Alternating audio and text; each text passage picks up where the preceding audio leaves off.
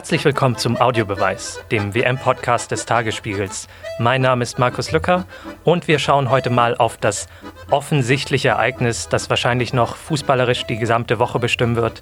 Joachim Löw hat bestätigt, er wird die Nationalmannschaft weiterleiten bis 2022. Er hält an seinem Vertrag fest. Das hat durchaus auch Skepsis unter den Fußballexperten ausgelöst, ob die Mannschaft wirklich mit seinem Kurs weiter bestehen kann oder ob es vielleicht doch lieber neue Kräfte an seiner Stelle gebraucht hätte. Bei mir jetzt im Studio ist meine Kollegin und Vorgesetzte Katrin Schulze. Äh, hallo Katrin. Hallo Markus. Ja, wie ist denn so dein Bauchgefühl jetzt, einen Tag nachdem bekannt wurde, Jogi Löw macht es doch wieder? Bist du da voll dahinter oder hättest du dir doch lieber, lieber jemand anders gewünscht? Ja, für mich ist die Entscheidung ehrlich gesagt schwer nachvollziehbar, auch einen Tag später noch.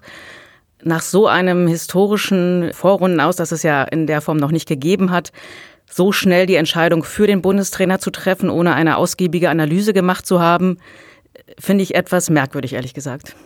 Merkwürdig heißt, werd mal ein bisschen, du kannst ruhig deinen ganzen Hass rauslassen.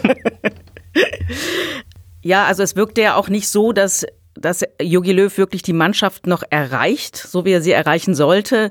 Es war immer wieder von einem Bruch innerhalb des Teams die Rede zwischen den Confed Cup Siegern 2017 und den Weltmeistern 2014.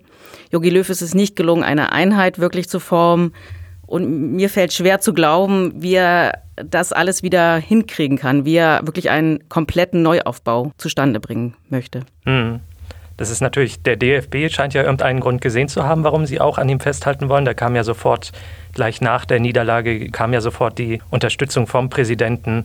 Wo siehst du die Gründe eigentlich beim DFB? Also warum halten die so an dieser Personalie fest? Das ist eigentlich das Verwunderliche daran, dass man als DFB so früh gesagt hat, wir halten unbedingt an Joachim Löw fest, ohne wirklich eine eingehende Analyse gemacht zu haben. Ich glaube, das spricht auch so ein bisschen die Alternativlosigkeit aus dem DFB. Man hatte keine Ahnung, wer es jetzt wirklich äh, machen kann als Alternative zu Löw. Das kann man vielleicht auch in der Schnelle der Zeit noch nicht haben, aber man hätte sich einfach viel mehr Zeit lassen können. Man hätte wirklich erst analysieren können und dann eine Entscheidung pro oder gegen Löw fallen können.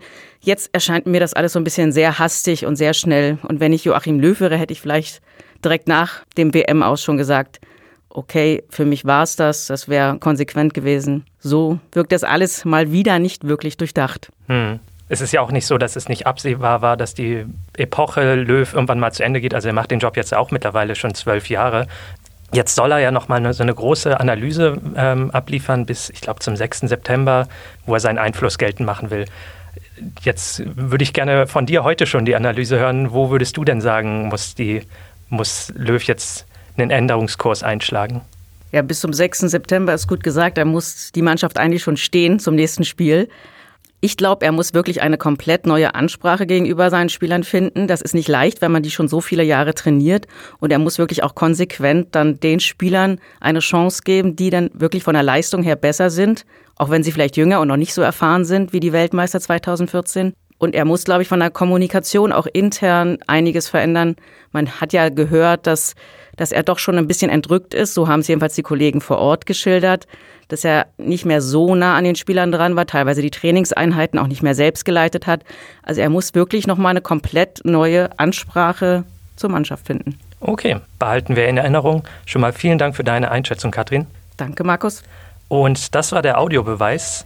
Wir melden uns morgen wieder zurück. Sie können gern wieder einschalten oder uns abonnieren auf iTunes oder Spotify.